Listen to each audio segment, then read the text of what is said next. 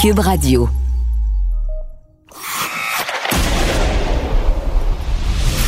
Jean-François Barry. Avantage numérique. Cube Radio. C'est une autre semaine qui vient de se terminer et qui s'amène aussi parce que l'avantage numérique, ça a comme pas de date. C'est bon tout le temps. Et j'ai un segment qui s'appelle Dans le vestiaire pour débuter notre émission. Question de mettre la table comme il faut. Avec Olivier Primo. Et euh, bonjour Olivier tout d'abord. Comment ça va? Ça va bien toi? Ça va super bien. Puis avant qu'on commence, Oui. parenthèse, là, tu parlais de tennis. Euh, quelle performance de nos, euh, nos Canadiens au US Open? Euh, J'ai été un petit peu déçu de voir Chapeau s'écrouler comme ça, si proche du but. Il jouait tellement bien. Puis, euh, tu vas parler tantôt à, à Monsieur Tennis Canada. Mhm. Euh, je, pense qu'il va te dire, la, la- il va pas dire qu'il était déçu, là, mais il va dire qu'on a eu une grosse, grosse performance. Puis moi, je suis un grand, grand fan de, de tennis et de, je vais te dire, ben franchement, depuis deux, trois ans, là, avec tous les jeunes qui s'en viennent, je pense que le, le, le, le, le, ben, le Canada, oui, mais le Québec, là, va se, se découvrir une, une nouvelle passion, là, même si on est des vrais passionnés de, de tennis.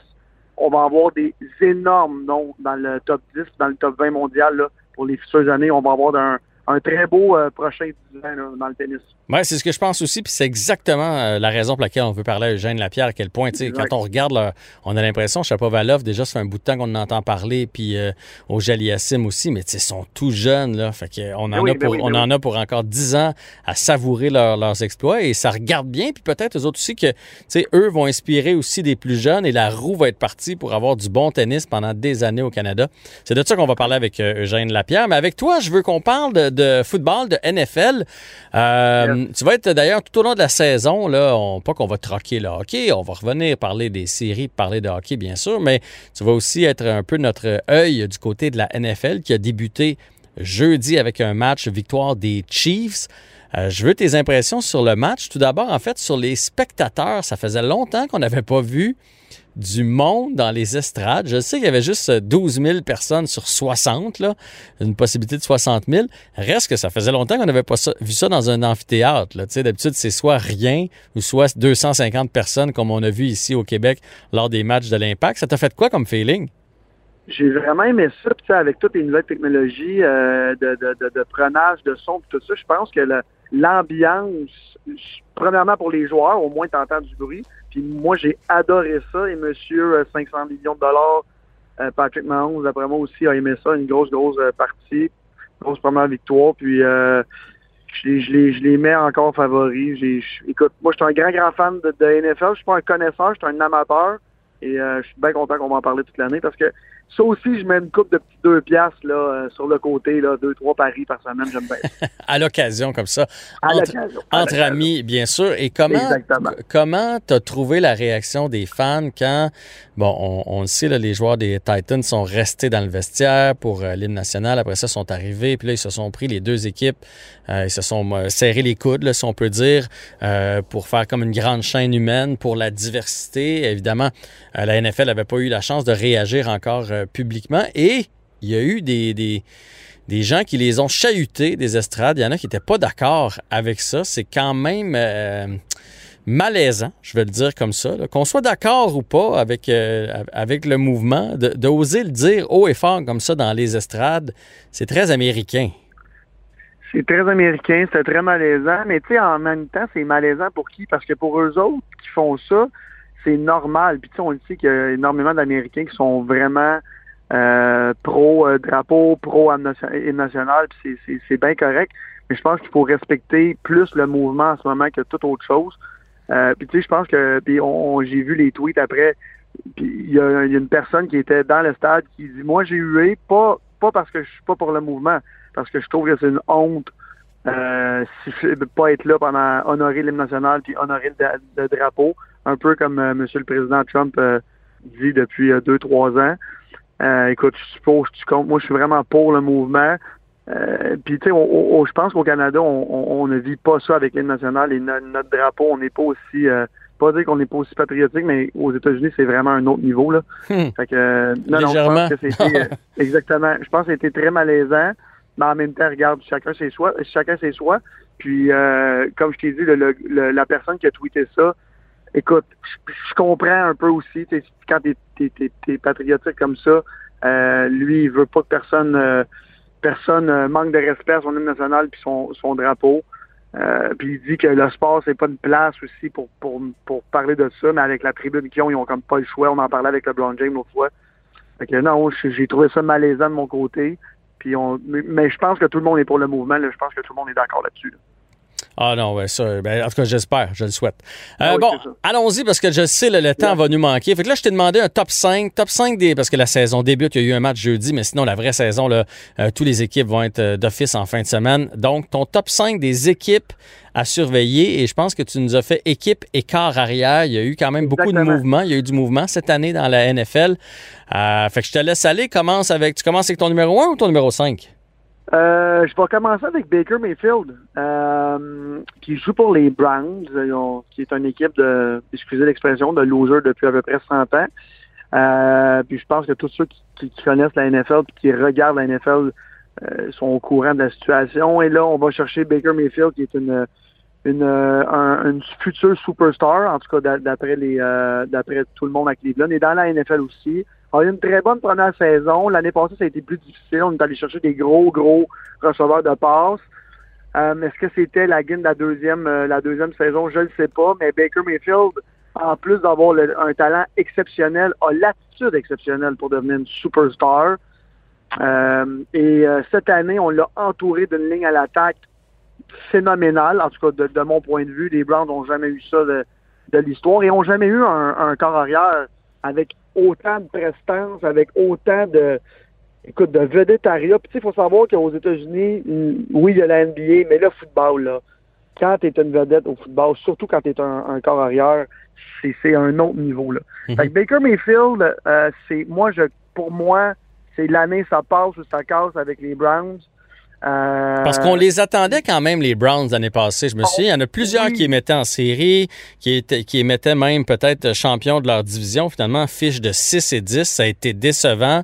Puis on dirait qu'il y a une gang sur cette équipe-là, mais tu penses que cette année, ça pourrait y être? Ben, c'est, c'est, je pense pas. Je pense que c'est l'année que ça passe ou ça casse, surtout avec un Baker Mayfield euh, qui va avoir une autre chance dans la NFL si ça passe pas à, à Cleveland. Euh, puis, tu sais, comme je te disais, lui, il est vraiment, vraiment vedette. Et à Cleveland, on n'a jamais, jamais, jamais eu de vedette comme ça. Fait que je pense qu'avec la ligne en attaque cette année, s'il ne performe pas, euh, c'est peut-être trop de pression dans cette ville-là, qui, est qui est un énorme marché de football, mais qui n'ont jamais eu d'équipe. Fait que je pense que c'est cette année. Puis, tu sais, l'année passée, oui, tout le monde les mettait en série, champion de la division, mais en même temps, tu sais, il y a eu une bonne première année après avoir eu des années de misère, là, de 2 et 13, 2 et, je veux dire, puis oui, l'année passée, 6-10, c'est mauvais, mais pour les Browns, c'est pas mauvais. C'est une énorme amélioration dans les dernières années. Avec de là être déçu, je suis pas sûr, mais c'est sûr que quand on s'attend à quelque chose d'énorme, on veut quelque chose d'énorme. Mais cette année, ça passe au 50 pour Baker Mayfield. Parfait. Euh, j'espère que ça va passer parce que c'est une énorme, énorme vedette. Parfait. J'ai pris ça en note parce que tu sais que moi, je vais faire un plaisir de tout te remettre sur le nez au fur et à mesure de la saison. Fait que ça, c'était ton 5, ton top 4 maintenant. Euh, Josh Allen avec les Bills, qui est une recrue à surveiller. Euh, l'année passée, se sont fait éliminer tard en séries éliminatoires.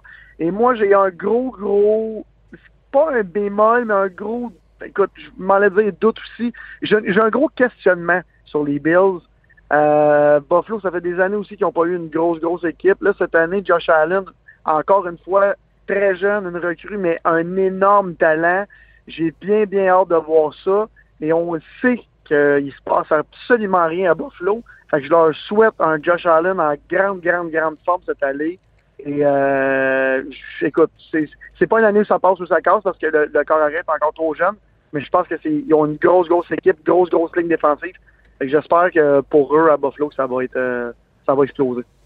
Puis, est-ce que tu penses qu'ils pourraient remporter la division? Parce que dans cette division-là, ah. là, il y a les Jets qui sont pas très forts, les Dolphins en, reconstruction, et les Pats, euh, sans Tom Brady, vont peut-être aussi connaître une baisse. Donc, ça pourrait être l'année des Bills. Mais, c'était l'année des Bills aussi l'année passée en, passant. Même si les Pats étaient là, ils ont eu deux très grosses années. Euh, écoute, l'année des Bills, je ne sais pas, champion de la division. écoute, avant le camp d'entraînement, je t'aurais dit oui tout de suite. Mais là, puis là, on va sauter tout de suite à mon autre carrière, ah Cam Newton, avec, euh, oui, exactement, avec les Patriots. Et moi, je m'attendais à rien. Cam Newton, c'est un, écoute, c'est un, un, talent brut, euh, grand, grand corps arrière, a fait des belles choses. Je l'ai vu live, euh, en direct au Super Bowl à San Francisco contre Tom Brady. Et depuis ce temps-là, qu'il a perdu en finale, il n'a plus rien fait. Mm-hmm. Alors, j'ai bien hâte de voir qu'est-ce qu'il va faire cette année parce que, c'est pour ça que je te disais avant le, le camp, parce que là, euh, M. Belichick l'a nommé capitaine et tout le monde dit que Tom Brady a un problème, euh, pas Tom Brady, mais Cam Newton a un problème d'attitude. Euh, puis on le sait dans ses conférences de presse, il arrive avec ses foulards, puis on dirait que c'est une pièce de théâtre. Puis tout le monde se dit, bon, regarde, ça doit, ça doit être quelque chose de jouer avec lui. Et là, il est nommé un des capitaines par Bill Belichick, qui est le plus grand coach de l'histoire, qui est habitué d'avoir un Tom Brady, qu'on sait qu'il n'y a pas... Euh, Tom Brady n'a jamais eu un orgueil démesuré euh, en Nouvelle-Angleterre. Et là, on a Cam Newton, co-capitaine, euh, et on est, il était même pas sûr d'être partant cette année. il y a quelque chose qu'on ne sait pas, qu'on n'a pas vu. J'ai bien, bien hâte de voir sa première performance. Euh, c'est un gars qui aime bien euh, improviser sur le terrain, ben alors ben que oui, ben Belichick, lui, c'est un métronome. Il aime ça être précis comme un chirurgien. Fait que j'ai hâte de voir comment les deux vont s'entendre, mais c'est sûr qu'il va y avoir énormément de regards tournés vers est-ce que Belichick peut gagner sans Tom Brady? Et j'imagine que bon, il te reste ton top 2, ton top 1, que Tom Brady en fait partie parce qu'il va avoir aussi beaucoup de regards du côté de Tom Brady. Exactement, surtout qu'il commence avec euh, contre M. Drew Brees en fin de semaine et c'est simple. Dimanche, ça va être euh, déjà un choc des titans. Euh, Tampa Bay sont aussi allés chercher de Gronk, Gronkowski qui a joué pendant euh, des années avec Tom Brady, qui a gagné des Super Bowls avec. Je suis vraiment pas sûr de tout ça. Euh, Gronkowski, en plus, qui est à une commotion cérébrale depuis jamais joué au football et peut-être plus pouvoir jamais marcher. Il, lui, il l'a même lui dit c'est pour ça qu'il était à, à sa retraite. Tom Brady, là, avec Bill Belichick ou pas, on sait que c'est un grand corps arrière. Est-ce qu'il va être meilleur quand même? Brady prend de l'âge, on le sait. Mais à Tampa Bay, écoute, on doit tellement être content de l'avoir. Il y a eu un gros camp d'entraînement. Tout le monde sait, tout le monde dit qu'il est encore euh, au sommet de son art. Fait que j'ai bien, bien hâte de voir ça. De là, les mettre favoris, loin de là, parce qu'ils ont, ils ont pas le même coach. Euh, j'ai hâte de voir. Et tu sais, on parle beaucoup, beaucoup de Bill Belichick et de Tom Brady qui ont été un, duo d'enfer pendant les dernières années. Mais il faut savoir aussi qu'à Tampa Bay, Tom Brady va arriver là avec un coach qui est pas super bon euh, coach à l'attaque, mais Tom Brady a pas vraiment besoin de coach. On, le voit souvent euh, elle prenait des, décisions de dernière minute à la ligne à, l'attaque sur les jeux. Fait j'ai hâte de voir comment Tom Brady va improviser cette année parce que je pense que ça va prendre beaucoup d'improvisation de sa part. Puis on le sait, là, c'est monsieur, euh, excusez l'expression, mais c'est monsieur Clutch, là, mm-hmm. au dernier quart, euh, qui est capable de te faire euh, n'importe quoi. Fait que, non, non, je, leur donne, je leur mets une belle saison. De là avoir des belles saisons comme les Pats, écoute, ça reste à prouver, mais ça va, être, ça va être une belle année quand même. En tout cas, ça va être intéressant avec deux quarts en plus en fin de semaine qui sont passés la quarantaine. Euh, et ça, chapeau, hein, être capable de jouer dans la NFL, passer 40 ans. Alors, il t'en reste, il reste un quart arrière, une équipe dans ton top 5 que tu nous avais préparé aujourd'hui. Est-ce que c'est Pat Mahomes? Exact. Non, c'est pas Pat Mahomes. Non? Pat Mahomes, j'avais pas le goût d'en parler parce que ça va être encore une On est unanime, oui, c'est ça. Exactement. Euh, écoute, moi, c'est mon joueur préféré, Kyler Murray, qui est le, le, le, corps arrière euh, des Cards, l'Arizona. Kyler Murray, c'est un peu pour les plus vieux, un Bo Jackson. C'est un premier choix overall dans la NFL et c'est un septième ou un neuvième choix euh, overall au baseball. Et euh, c'est un talent brut là, à l'état pur. Pas trop grand, par exemple, mais un, un, un talent énorme. Vous allez le découvrir cette année. Euh, puis, écoute, il, s'en allait se faire repêcher premier overall dans les deux sports. Et là, quand il a annoncé qu'il allait jouer au football, on l'a quand même pris top 10 dans la MLB mhm. parce qu'on s'est dit, ben, regarde, s'il y a une courte carrière, il va venir jouer après. Il, lui il y avait même à allonger de l'argent. Hein? Exactement. Oui, oui. On, 4 millions, je pense. 5, ouais, 4 ou 5 millions, un truc comme ça. Fait que Kyler Murray, euh, pour ceux qui connaissent pas le football et qui vont commencer cette année, vous allez découvrir un diamant à l'état brut. C'est un, une machine. Il, il court, il a un bras, il a, il a tout. Euh, mais je l'aurais beaucoup plus vu au baseball, qui est un, il était un plus grand, puis tout le monde est unanime là-dessus, beaucoup plus grand talent au baseball. Mais au baseball, il était pas sûr de jouer tout de suite, puis tout ça. Fait que moi, je pense qu'il a, il a fait un très, très bon euh, choix. Il va aller jouer dans la NFL, encaisser ses millions, puis si dans cinq ans, ben, il est plus bon ou il a mal en quelque part, ben, il va aller jouer pendant 20 ans dans, au baseball, après, ben ouais. Il va aller encaisser d'autres millions. Fait que non, lui, c'est mon joueur préféré. il y a une belle équipe. écoute, ils vont-tu gagner le Super Bowl? 100% non, en tout cas de, mon côté. Fait que celle-là, tu vas peut-être pouvoir me la remettre sur le nez. Ah, ben non, mais euh, non, non, non, non, non. Ben, tu nous as pas dit qu'elle allait être phénoménale. Tu as juste dit que c'est un diamant brut à regarder. Fait que ça va être intéressant de, suivre ça. Hey, merci pour ce segment dans le vestiaire NFL. On se reparle la semaine prochaine. Yes, bon week-end et bonne game à tout le monde. Salut Olivier.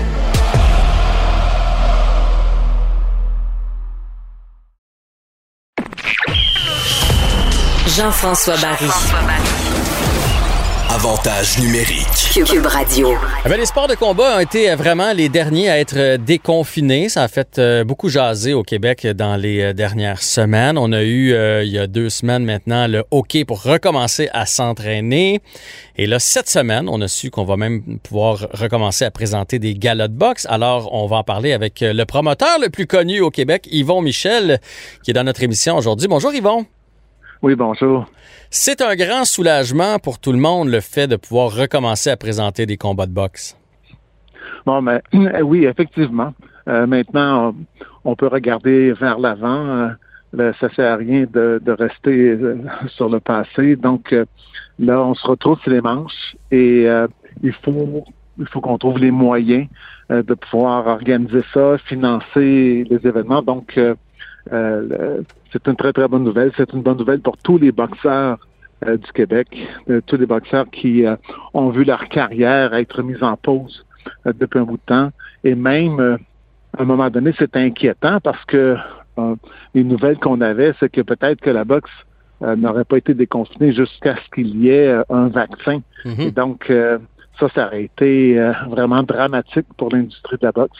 Donc là, on peut, évidemment, il va y avoir des contraintes. Il va falloir suivre euh, un protocole très strict qui va être appliqué par euh, la régie de la, de la, régie des alcools des, courses et des jeux, en fait, la division des sports de combat.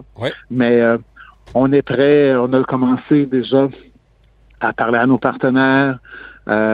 évidemment, ça fait un bon bout de temps que nos boxeurs sont en stand-by, qui attendent juste le feu vert. Donc, de ce côté-là, euh, pour les athlètes, euh, ça ne sera pas trop difficile ben, d'aller de, l'avant. Mais je veux qu'on commence justement avec, euh, avec les athlètes, puis je veux pas comparer, mais moi j'ai un petit sportif à, la maison qui joue au hockey d'un bon niveau, puis je sais à quel point ça a été dur pour lui.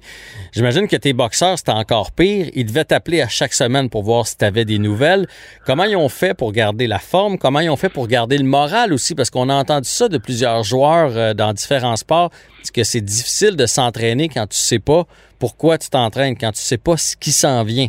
Fait que, euh, ils, sont, ils, sont où là, dans leur conditionnement physique et dans leur tête, euh, les boxeurs?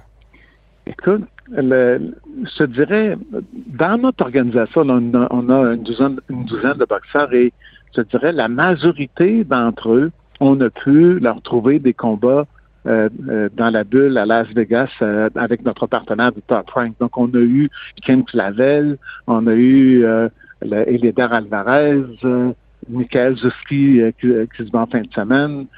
Arthur Beterbia va se battre à Moscou. On a Oscar Rivas qui a une date prévue en octobre lui aussi à l'extérieur. Donc, au moins les plus les, plus les, plus gros canons de notre organisation avaient quand même une perspective. Mais mm-hmm. pour les autres, les, les, boxeurs comme Sébastien Bouchard, Marie-Pierre Roule, euh, McDennis, des, des boxeurs qui euh, sont pas encore de niveau international, mais qui euh, ont besoin d'expérience, ont besoin de faire avancer leur carrière. du millage. Ah eux, mais eux, oui, on est en contact avec eux. Euh, on a on leur a aidé pour certains financièrement, puis on leur a demandé de garder le moral, de garder une forme minimale. Euh, donc, euh, je dirais que euh, tout le monde est resté dans le gymnase, même si c'était un peu à temps partiel. Yvon, tu dis aider financièrement. Fait que ça, ça veut dire que les moins connus, tu sais, parce qu'on a toujours l'impression que les boxeurs qu'on voit, ils roulent sur l'or. Donc, les, les moins connus ne pouvaient pas passer à travers le six mois de pandémie. C'est ça que tu nous dis, dans le fond. en fait, même, je dirais même ceux qui sont connus ont eu besoin d'aide, d'aide pour leur préparation euh, c'était pas tout le monde. Il y en a qui ont été obligés de, évidemment, un peu se réorienter, se trouver un travail.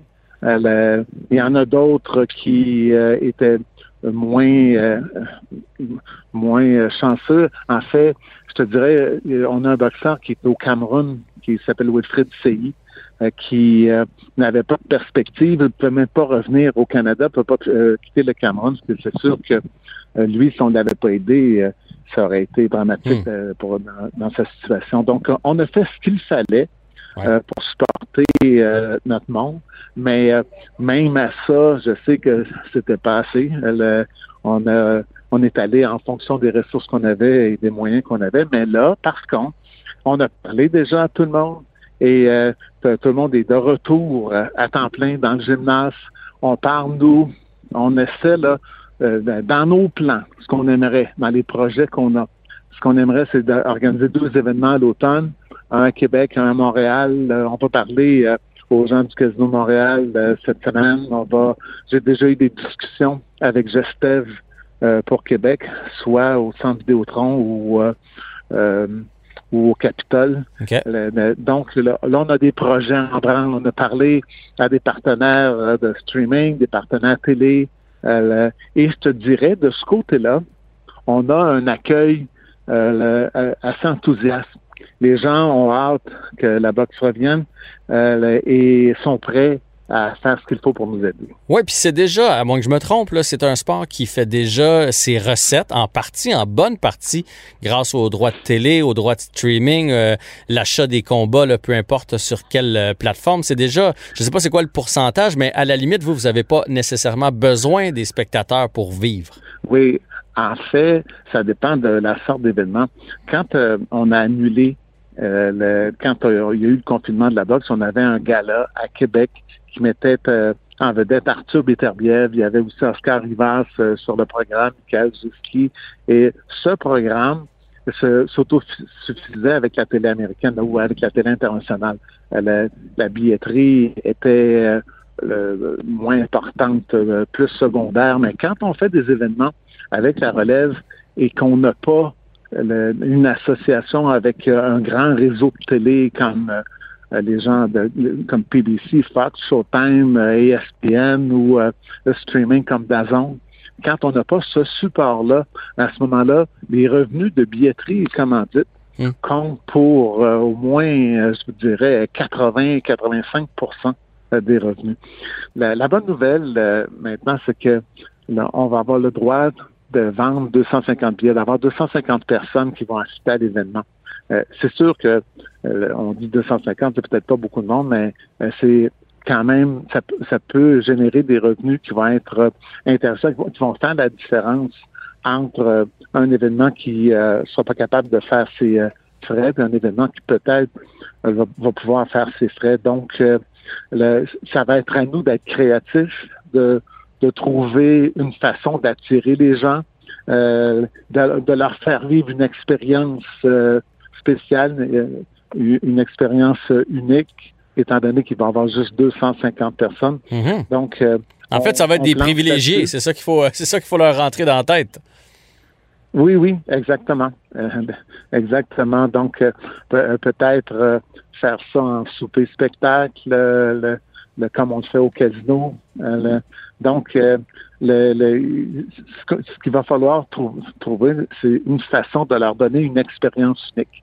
Euh, en même temps, euh, s'assurer. Et là, c'est sûr que ça va être un peu plus compliqué pour euh, maintenant les combats parce que c'est pas on peut pas faire venir du monde de l'extérieur du Québec. Il va falloir trouver donc hmm. des adversaires quelque part au, Canada. Donc, on, a un autre défi qui euh, qui, va euh, s'imposer à nous à ce niveau, mais moi, j'ai bien confiance qu'on va être capable de relever ça. Oui, ouais, je suis certain que vous allez être euh, créatif. Donc, ça, c'est une mesure. on doit se battre contre des gens du, du, Canada.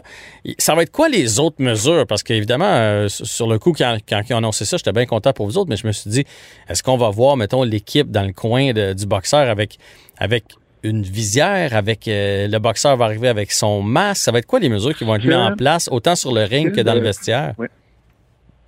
Ouais. Ce qu'on nous a demandé, c'est de préparer un protocole et de le faire accepter. Donc, euh, le, on va certainement sans vouloir réinventer la roue, prendre un peu ce qui s'est fait à l'extérieur. Puis donc, évidemment, un temps de, de quarantaine ou de ou isoler les gens pendant un certain temps à l'intérieur d'une bulle et oui, des masques, euh, des tests euh, au préalable mhm. euh, de la COVID. Donc, mais tout ça reste à déterminer. On doit, là, on, va se pencher là-dessus, on doit présenter à la régie un protocole et eux vont nous dire s'il est suffisant ou pas. et ils vont nous demander de l'adapter en fonction de leurs exigences. Mais alors, on va faire ce qu'il faut à ce niveau-là. Ah, j'en doute pas. Un peu de purelle sur le bout des gants, puis euh, on, va être, on va être correct. Yvon, euh, en terminant, euh, je veux que tu nous parles du combat de Michael Zouski, donc qui se bat samedi soir. Oui, Michael Zouski, c'est le combat le plus important de sa carrière. Il se bat contre Egidijus Cavalioskas. Cavalioskas appartient à l'élite mondial de la division des 147 livres. il s'est déjà battu en championnat du monde. Une victoire de Zuski, le, lui, il est classé mondialement, mais il lui manque une victoire significative qui lui donnerait la crédibilité requise hum. pour euh, devenir, euh, que son nom circule régulièrement euh, chez les champions pour un adversaire potentiel en championnat du monde. Donc, Michael, 31 ans, il a 35 combats euh, d'expérience en carrière. Il a, il a boxé souvent à Las Vegas. Ça va être son neuvième combat à Las Vegas. Il est prêt. Euh, moi, je m'attends à ce que Michael euh, nous donne la meilleure performance de sa carrière, mais il va avoir besoin aussi de réaliser la meilleure performance de sa carrière s'il veut l'emporter contre cet, cet, adversaire lituanien qui a participé deux fois aux Olympiques, un boxeur qui a un bon background amateur, euh, qui est solide chez les pros, qui lui aussi n'a qu'une seule défaite chez les professionnels présentement. Ben Yvon Michel, merci pour ces infos. Bonne chance avec le retour de la boxe et euh, lorsque tu auras des événements là, de, confirmer, on pourra se reparler ici pour en faire la promotion avec grand plaisir. Ben, absolument, ça me fait plaisir euh, n'importe quand. Merci. Excellent. Yvon Michel, donc du groupe Jim, qui revenait sur cette nouvelle qu'on a appris cette semaine, le retour des galas de boxe au Québec.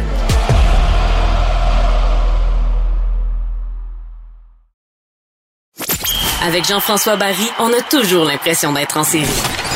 Vous écoutez Avantage numérique avec Jean-François Barry. Ça a été fort intéressant cette semaine de suivre nos jeunes Canadiens, euh, nos euh, tennismen, tenniswomen qui euh, ont performé un peu partout sur la planète. C'est le fun, c'est encourageant et j'ai l'impression qu'on va aimer les, les, découvrir, aimer les regarder jouer pour les prochaines années. J'avais donc envie de parler du tennis et de l'avenir prometteur de Tennis Canada. Et qui d'autre que Eugène Lapierre, vice-président de Tennis Canada, pour nous parler de ce sujet-là? Bonjour, Monsieur Lapierre. Bonjour. Quelle belle semaine nous avons eue. Je sais que, bon, euh, ni Félix, euh, ni Chapeau ont réussi à gagner en bout de ligne, mais tout de même, ça a été des parcours incroyables. Oui, vraiment, euh, ça, va très bien du côté du côté masculin. On a des belles nouvelles aussi du côté féminin avec Léla, Eugénie qui a l'air à vouloir revenir en force aussi. Mm-hmm. Alors donc ça, ça, ça, va très bien et, et ça avait commencé d'ailleurs la semaine avant l'US Open. Là, lors du tournoi de qu'on appelle de Cincinnati, mais qui a été quand même joué au US Open à New York. Euh, quand même, et Milos Raonic qui, qui a atteint euh, euh, la finale contre contre Djokovic. Donc c'était très intéressant de voir ça. En même temps qu'on voit aussi un autre de nos joueurs un peu plus âgés, ils sont pas sont pas si vieux que ça, mais Vachek Pospisil qui, qui, qui, a l'air à vouloir revenir en, en grande forme, qui devrait retrouver sa place dans le top 50 euh, euh, prochainement. Mais évidemment, les, yeux, on, tourne notre regard vers, vers des Denis Chapovalov et, Félix Auger-Aliassime qu'on qu'on va qu'on va applaudir pendant de très très nombreuses années. Et c'est pas pas, pas rien que nous qui, qui, qui le disons, c'est c'est intéressant de voir tous les commentaires positifs de, du monde du tennis en général quand on écoute John McEnroe euh, euh, ou Navratilova ou tout le monde qui commente le, tennis international et, et, et, qui regarde et qui se demande qu'est-ce qui se passe au Canada, comment ça se fait que vous avez euh, tant de, de, bons de bons joueurs. Alors c'est ça, fait du bien, ça fait du bien de voir ça. Puis je pense qu'on va, avoir du bon tennis pour bien des années encore. Mais c'est drôle que vous m'emmeniez sur ce terrain-là. C'est exactement ma première question. Pourquoi on en est là? Qu'est-ce qu'on a fait de bien il y a 5-10 ans, parce qu'on s'entend que c'est il y a 5-10 ans qu'on a pris des décisions et qu'on a changé la façon de s'entraîner ou je ne sais trop pour qu'on arrive là avec euh, d'aussi beaux talents. Comment ça se fait qu'on en est là au Canada avec de si belles vedettes en, devenir? Oui, ben, je pense qu'il y, a un concours de circonstances intéressant à partir euh, du début des années 2000 euh, et, jusqu'à 2007, au moment où on a démarré le Centre national d'entraînement ici à Montréal. Alors, avant ça, dans les années 2004, 2005, euh, au, le conseil d'administration de Tennis Canada a, pris des décisions assez euh, audacieuses, je dirais. Donc, de dire, ben, oui, on a de la, on fait, on fait des sous pour, pour euh, le développement du sport avec les, avec les deux tournois. Hein. On sait que la, la Coupe Rogers présentée par Banque nationale à Montréal et celle de Toronto. Tous les profits sont réinvestis dans le développement du sport. On est un organisme à but non lucratif.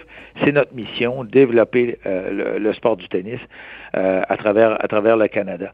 Et, et, donc, ben, pour, pour ce faire, c'est là qu'on que le CA a pris une, décision quand même assez audacieuse de dire ben on fait toutes sortes d'affaires, puis ça n'a pas l'air à faire bouger l'aiguille trop trop mhm. de la participation des surtout auprès des jeunes, c'est ce qui nous intéresse. On veut que le sport soit pratiqué euh, pour des, jeunes de 12 ans et moins surtout. Parce que quand on apprend un sport en jeune, ben c'est là qu'on va qu'on a plus de chances de le pratiquer toute notre vie.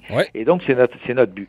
Et, on, s'est dit, ben, qu'est-ce qui va faire attirer le plus de jeunes possible? C'est si on avait des vedettes locales. Donc, euh, des, joueurs de chez nous qui, font bien sur la scène internationale. Et ça, on l'a vu à chaque fois que c'est arrivé euh, avec des, Sébastien Larreau euh, euh, ou, ou, d'autres, des Alexandra Wozniak et ainsi de suite, puis même avant ça avec d'autres joueurs. C'est ça qui, marche le, mieux. Alors donc, on s'est dit, essayons de voir comment on peut faire pour développer du talent vraiment de, de chez nous. On a regardé ce qui se faisait ailleurs.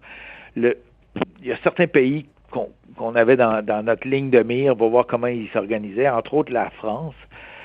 La France a toujours été le pays qui, formait le plus de joueurs au pied carré, si je peux dire. et, et, donc, c'est encore le, cas quasiment euh, aujourd'hui. Aujourd'hui. Mhm. et, on est allé voir, euh, on, a, on a fait une offre, euh, on a voulu, bon, premièrement, s'organiser un peu comme des pays comme la France et d'autres pays, d'avoir de regrouper tous nos meilleurs athlètes. Et pour ce faire, bon, on s'est dit, il faudrait aller chercher des coachs euh, qui connaissent ça et tout ça. Puis on a, ouvert le, poste et, on a eu la chance de, pouvoir tomber sur un, gars qui s'appelle Louis Borfiga, un Français, donc qui, a, organisé, qui a, euh, qui a développé le, le, tennis de haut niveau en France pendant une vingtaine d'années. Donc c'était lui qui était au Centre national euh, à Roland Garros avec tous les meilleurs joueurs français pendant une vingtaine d'années. Donc de Yannick Noah euh, jusqu'à Gasquet, mon fils euh, et compagnie euh, aujourd'hui. Alors, ils sont tous passés sur son terrain et il a accepté de venir au Canada euh, pour euh, nous aider à développer euh, nos, nos, nos, joueurs de talent, nos joueuses de talent ici. À ça, ça s'est passé en 2007. Donc, on, on, et à Louis, ben, il a dit ben, comment tu vas organiser ça? Ben, je, je vais faire que, ce, qu'on, ce que j'ai fait en, en, en France. qui a bien fonctionné et visiblement, il est bien parti ici aussi. Là. Exactement. Ça nous, on a démarré le Centre national à Montréal. Le premier joueur, dans la première classe, on avait euh, Milos Raonic, euh, l'année suivante Eugénie Bouchard, Vajek Pospisil, ensuite des François Abanda et compagnie, jusqu'à euh, Félix Auger-Aliassime. Denis Chapovalov, c'est un euh, c'est une exception. Il s'est entraîné chez lui à Toronto avec, avec sa mère qui a une, petite académie de tennis et tout ça. Ça a bien fonctionné également parce qu'on lui a donné plein de, de services aussi. Alors Bianca est venue s'entraîner à Montréal ces, ces, dernières années, Bianca Andreescu, mm Leila Fernandez. Alors donc, euh, ça va très bien euh, de, ce côté-là. Et la, et la bonne qu'il va qui va continuer qu'on va continuer à avoir du talent là comme ça. Ben la bonne nouvelle c'est que là ces jeunes là comme Chapovalov et euh, comme Félix sont en train de donner envie aussi à toute une autre génération là. Moi j'ai des de jeunes enfants là puis je le vois le tennis est de plus en plus populaire, plus de plus en plus populaire dans les sports études. Donc plus il y a d'inscriptions, plus on a de chances de tomber sur un jeune talent. Là je veux que vous me parliez de de, de chacun des joueurs. Là Euh, commençons par Félix Auger-Aliassime, que non seulement je l'adore comme joueur, mais comme être humain. Cette semaine, même s'il a perdu, euh, il, a dit, il y a, il a, beaucoup de bons à retenir de ces deux dernières semaines au US Open. Il est conscient qu'il est dans son apprentissage. Il y en est où, Félix? Qu'est-ce qui reste à améliorer pour aller se frotter au, au Federer et Djokovic de ce monde? Ben, ce serait, ce serait le fun de, de, de parler aux, aux, experts, les coachs, euh, soit Louis Borfiga ou, Guillaume Marx, son, euh, son entraîneur qu'on voyait avec lui là, euh, à New York. Mais ce qui est intéressant de, de Félix, c'est que le talent brut est là. là. Mm-hmm. C'est un, c'est un athlète formidable et, euh, et, et, il s'est très très bien développé, mais il y a encore beaucoup de, d'espace. Et c'est quand on le voit jouer contre les meilleurs joueurs du monde, dans, bon, il était rendu au quatrième tour euh, au US Open, qu'on peut voir que qu'est-ce qui qu'est-ce qu'il faut, sur quoi il faudrait qu'il table, qu'il qu essaie de, de, Alors là, il, euh, il, a, il, a, développé son service, il s'est rendu formidable, il sert dur, ça n'a pas de bon sens, il fait beaucoup de points. Et même s'il n'est pas gros, hein, parce qu'on va se le dire, il reste de la masse à prendre encore, là. il n'est pas encore tout, tout formé. C'est ça. Oui. Ben oui, il vient, il vient d'avoir 20 ans, mm -hmm. ça, fait quelques, ça fait quelques jours. Alors donc, euh, il n'y a pas encore, on dirait, une carrure d'homme là comme ouais, tel. Il, ouais. ça, va se, il va, il, il va grossir peut-être un, un, peu, mais il est assez grand. Je pense qu'il est à 6 pieds 5 ou, ou, quelque chose comme ça. Donc, il a, il a un excellent euh, service, mais c'est son coup droit. Tous les, les, joueurs ont peur de son coup droit. Il, il est un de ceux qui frappe le plus dur là, sur le sur le circuit présentement. Euh, et, euh, et donc, oui, il faudrait que euh, on, on, on, va vouloir qu'il essaie d'avoir le même genre de puissance du côté du revers, être mm -hmm. capable de l'utiliser, que ça devienne une arme aussi dangereuse. Et là, on le voit, il, va, il faut qu'il monte au filet. Il y a tellement des coups incroyables pour mettre le, le, le joueur dans le pétrin, hein, le, le mettre, et s'il peut en profiter pour monter au filet pour finir le point plus rapidement. Euh, ben c'est sûr qu'il va, ça, ça serait un atout là, formidable de, euh, de ce côté-là. Alors, euh, je m'inquiète pas euh, pour lui. On voit que sa progression est constante. Et à chaque année, euh, il prend, il prend du galon. Alors euh, là, il est rendu à l'intérieur du 19e mondial, donc déjà un top 20. il devrait, on, devrait voir le voir continuer de progresser là, dans, dans, dans, les prochains mois. Denis Chapovalov, euh, pas le même joueur, ne serait-ce qu'à le regarder, avoir ses expressions euh, plus, plus intenses sur le court et tout ça, mais lui ci vient seulement de tourner euh, 21 ans, donc ouais, un, vieux, ouais. un, petit peu plus vieux, euh, un peu plus de maturité et s'approche dangereusement là, des meilleurs joueurs au monde. Oui, tout à fait. Puis on voit qu'il peut, il, il, peut lui vraiment disputer la victoire à, à peu près n'importe qui. Là. Il nous l'a montré depuis la deuxième partie de l'année dernière et, il a continué euh, cette année. Un joueur explosif. Là. On, le, on le voit, ses coups euh, sont spectaculaires. Euh, c'est un, un, gaucher, puis avec son coup droit, il, il, peut, il peut tout faire. Là. Et, et, et son revers est peut-être pas, pas aussi puissant, euh, mais il est spectaculaire, puis il est capable mmh. de sortir des, des, coups gagnants en fond de terrain d'à peu près euh, n'importe où. Lui aussi a beaucoup amélioré son service, et je parlais justement avec euh, avec mon collègue Borfiga la semaine dernière, et puis il me disait, ben, Dennis, c'est lui qui s'est le plus amélioré vraiment de tous les joueurs. Là, c'est incroyable la progression euh, qu'il a eu là, ces, ces derniers mois, depuis à peu près la euh, à peu près la deuxième moitié de la, de, de la saison de l'année dernière. Alors donc, euh, euh, on, on, va voir, là, mais c'est sûr que c'est non seulement c'est un joueur euh, talentueux euh, qui progresse, qui continue de progresser au classement, mais c'est un joueur qui est intéressant. C'est un joueur avec beaucoup de charisme, comme ah, Phoenix oui. aussi. Ce oui, sont des joueurs qui sont, qui sont très en demande par les organisateurs de tournois. Et c'est un signe quand vous les voyez jouer en début de tournoi, vous regardez sur quel terrain ils jouent. Est-ce qu'ils sont jamais joués trop loin du cours central ou du cours secondaire, ces deux joueurs-là, parce qu'ils sont très appréciés du grand public et c'est pas seulement au Canada, c'est partout dans le monde.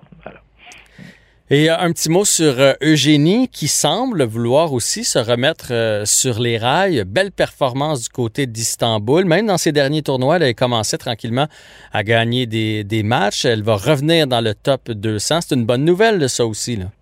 Oui, c'est une bonne nouvelle. Je pense que le, le, top 200, ça devrait être un naturel. C'est pas ça qu'on attend d'elle nécessairement. C'est certainement pas ça. Son, son, but ultime à elle, elle veut revenir euh, euh, au sommet.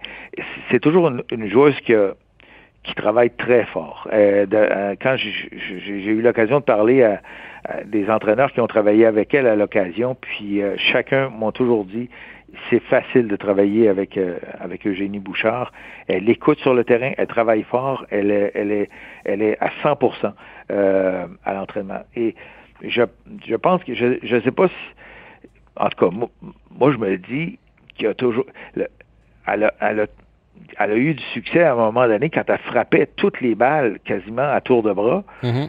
Mais à un moment donné, faut ça prend un peu plus de variété dans le jeu. Puis ça, on l'a vu avec une, fille comme Bianca Andreescu qui est arrivée et, qui, avait, a travaillé avec Sylvain Bruno. Puis Sylvain, il a, il a été capable de lui communiquer de, de, jouer des angles, de jouer des, un revers coupé à un moment donné, un amorti, monter au filet, euh, faire un lob, euh, ralentir le jeu, accélérer le jeu, et ainsi de suite.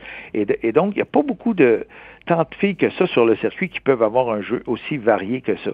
Je pense que Eugénie, ça a marché pendant une année ou et demie, deux ans à peu près, où elle a vraiment euh, fait un bon euh, important au classement à ce moment-là. Elle était jusqu'à la finale du tournoi de Wimbledon, euh, et, et, c'est pas rien, mais elle frappait tout à, à, une vitesse seulement, et, et, sans reculer de la ligne de fond et tout ça. Alors, J'espère, je ne l'ai pas vu jouer là, dernièrement, là, mais elle a de bons résultats. J'espère qu'elle qu'elle en est venue à avoir un petit peu plus de variété dans son jeu parce que l'effort est là, le talent est là. Et, en tout cas, moi, j'ai jamais lancé la serviette dans son cas. J'ai toujours l'impression qu'elle va revenir et elle va nous impressionner. Ben, c'est ce qu'on souhaite. Euh, puis effectivement, plus on progresse, plus les adversaires s'adaptent. Donc, il faut euh, sortir tout ce qu'on a dans notre coffre à outils. C'est malheureusement tout le temps qu'on a, M. Lapierre, mais on va se reprendre. Je suis certain que les Canadiens vont continuer de briller sur le circuit euh, cette année. Alors, on, je vous donne un rendez-vous là, dans quelques semaines ou quelques mois pour parler à nouveau des exploits de nos Canadiens. Ben, c'est bien parfait, ça me fait plaisir. Merci. Eugène Lapierre, vice-président de Tennis Canada.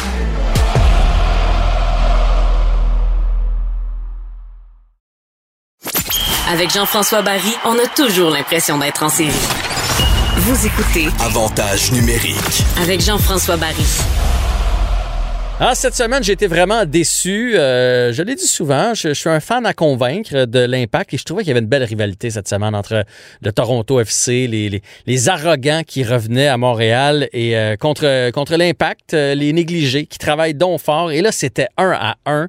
J'étais assis dans le salon avec mon gars, j'ai fait tic avec un match nul. On est presque assuré de dépasser Toronto. Il reste une minute à jouer. Et là, il y a cette bourde de Camacho qui donne complètement le ballon à l'autre équipe et c'en était fait pour l'Impact. On va en parler avec Frédéric Laure, descripteur des matchs de l'Impact et co-animateur du balado 11 Montréal ici à Cube Radio. Salut Frédéric! Salut, ça rajoute une couche euh, dans les. Euh, on les haït un peu plus maintenant à Toronto. Ouais, surtout avec la. Si on avait besoin de motivation pour les haïr, je pense pas, mais euh, ça rajoute une couche, c'est certain. Surtout que la réaction d'Altodor, qui est allé narguer les fans de l'Impact.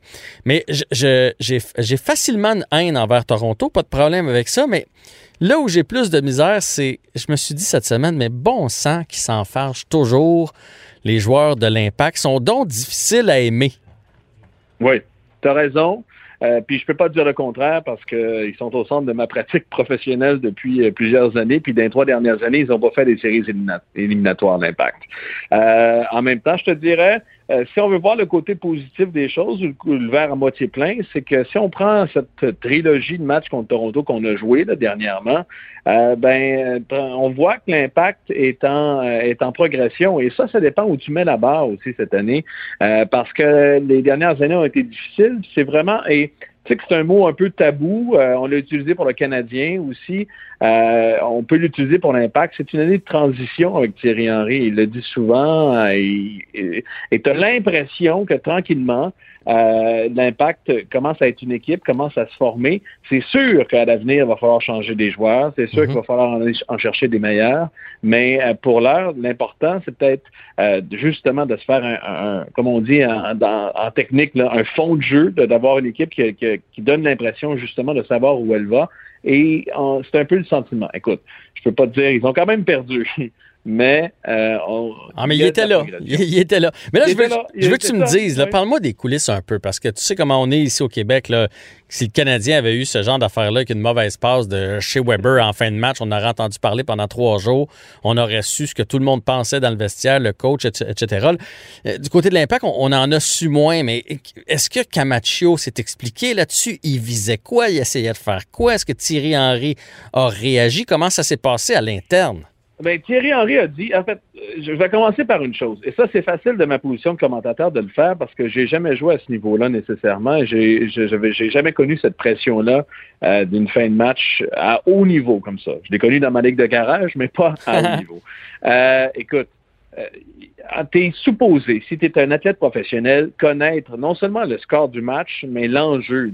Et tu l'as dit, tu l'as bien dit, hein, un match nul, l'impact est en sacrée bonne position pour gagner, pour finalement éliminer euh, de la course au championnat canadien de Toronto FC. Tu peux pas y aller d'un geste comme ça, euh, qui est à haut risque dans le milieu du terrain et même le rater aussi. C'est vraiment une bulle au cerveau. Thierry Henry a dit, en somme, ça arrive. Euh, il le dit en graissant des dents, comme tout le monde mhm. aussi. Euh, et a aussi, aussi mentionné que sur le coup, il faisait signe d'envoyer ça dans le coin. Envoie ça dans le coin, prends pas de chance. Ben oui. Puis assure-toi que les dernières minutes, là, au pire, euh, si on n'a pas d'occasion, faut pas que l'adversaire non plus en ait d'occasion. Fait que je pense que tu as une équipe, ils sont rentrés au vestiaire avec le Kakeva.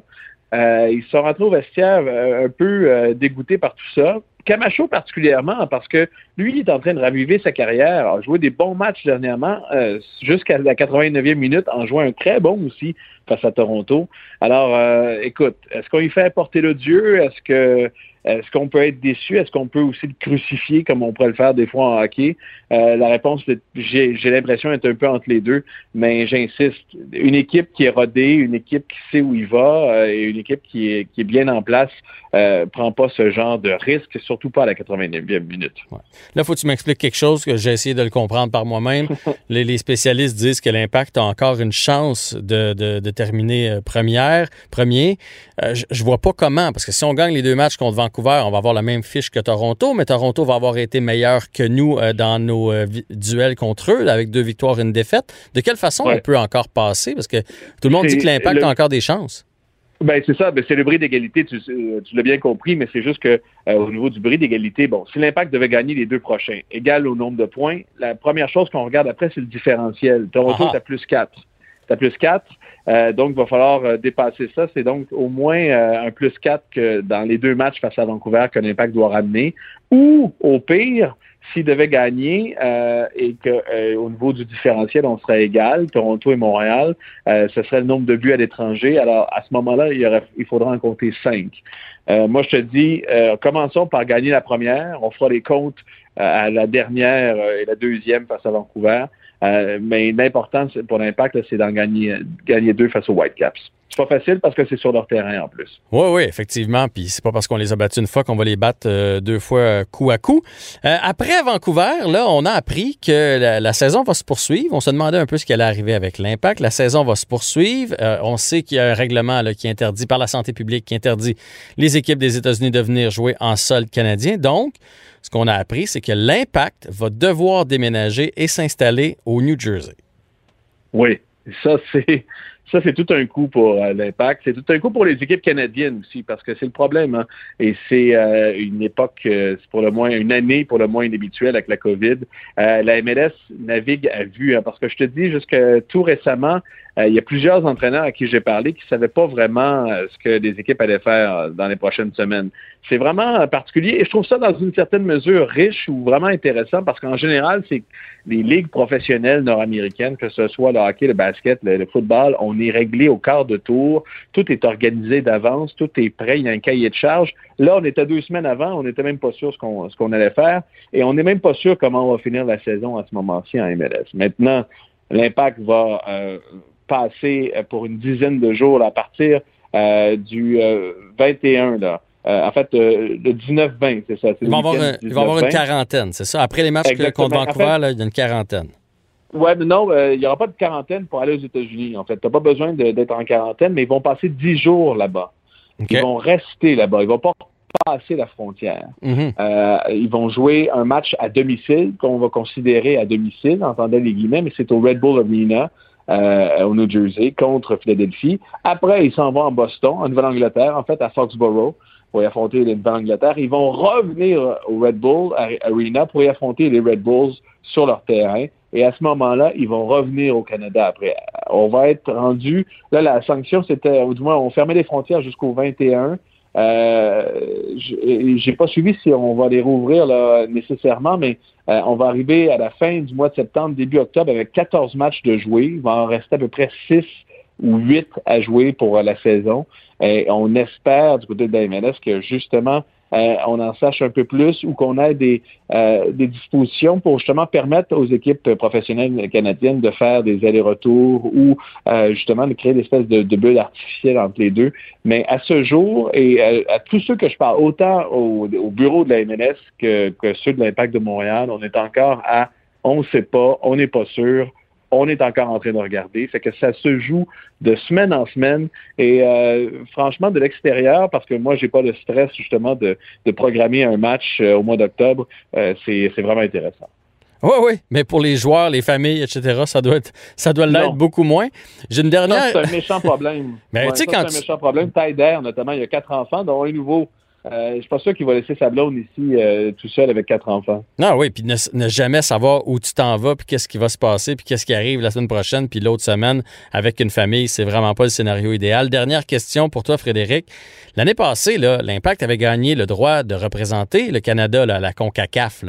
Mais là, là, finalement, on est déjà en train de se battre pour le nouveau championnat, mais l'ancien n'est pas joué. C'est-tu tombé à l'eau, ça, ou ça va avoir lieu à un moment donné?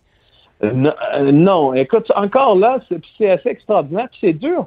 je veux je veux pas faire pitié, mais pour un, commentateur comme moi qui est supposé dans une certaine mesure de vendre ou, de partager mon plaisir de ça, euh, du soccer, c'est difficile de le faire quand on ne sait pas ce qui va arriver. Il n'y a toujours pas de, euh, de détails quant à la suite des choses. Ce qu'on entend entre les branches, c'est qu'on va prendre euh, un mois ou quelques semaines justement et qu'on pourrait faire une autre bulle pour finir le tournoi de la CONCACAF. Mais c'est pas fait encore parce que là, la CONCACAF a un autre problème parce que tu as des équipes du Honduras, du Costa Rica, du Mexique, mhm. des États-Unis et du Canada.